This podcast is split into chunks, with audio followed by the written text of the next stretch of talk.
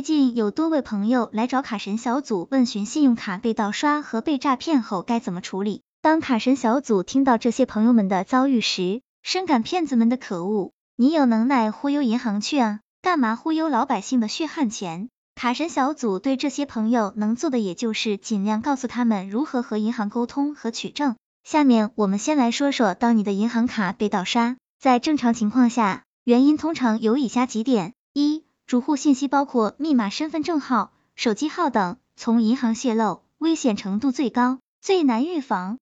二、手机中毒导致验证码被截取。三、个人信息被盗取，手机卡被异地补卡导致验证码被截取。四、消防刷卡或者套现时刷 pass 机被窃取信息。以上四点是个人信息泄露的主要途径。如果是个人信息被盗取，手机卡被异地补卡。在起诉时，完全可以把电信公司作为连带被告人，一起向法院提出起诉赔偿。那么我们该如何预防呢？针对第一个原因，主要对策有：定期修改银行卡密码，不要在活期存放过多资金。针对第二个原因，最有效的对策是不使用智能手机接收银行验证信息。然而绝大多数人都做不到，所以我们应该在正规的应用市场下载应用 APP。不随便点开信息里的链接，安装未经过认证的手机应用，甚至安装手机杀毒应用，这样能够降低手机中毒的状况。安卓手机能不 R O O T 的话，就不要 R O O T。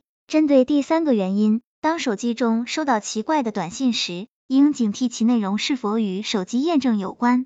如果是，那么尽快修改密码。针对第四个原因，我们外出消费刷卡，一定要去正规超市和商场。去非正规地点尽量不要刷卡，刷卡时留意刷卡机是否有异样，输入密码时留意是否有人偷窥。但是当我们发现自己的银行卡被盗刷时，我们该如何止损呢？一、尽快改密码，挂失；二、去附近的 ATM 机取款，小额即可。此步骤是为了留证，证明之前的盗刷非本人操作。三、报警，寻求警方帮助，一旦警方正式立案调查。你就有完全的理由申请拒付。四、委托律师，准备起诉银行，让银行进行赔付处理。卡神小组总结：现在银行卡的盗刷实在是太多太多了，我们不敢保证这样倒霉的事情永远不会落在我们的头上，但是我们能做的就是在出现这个事情的时候，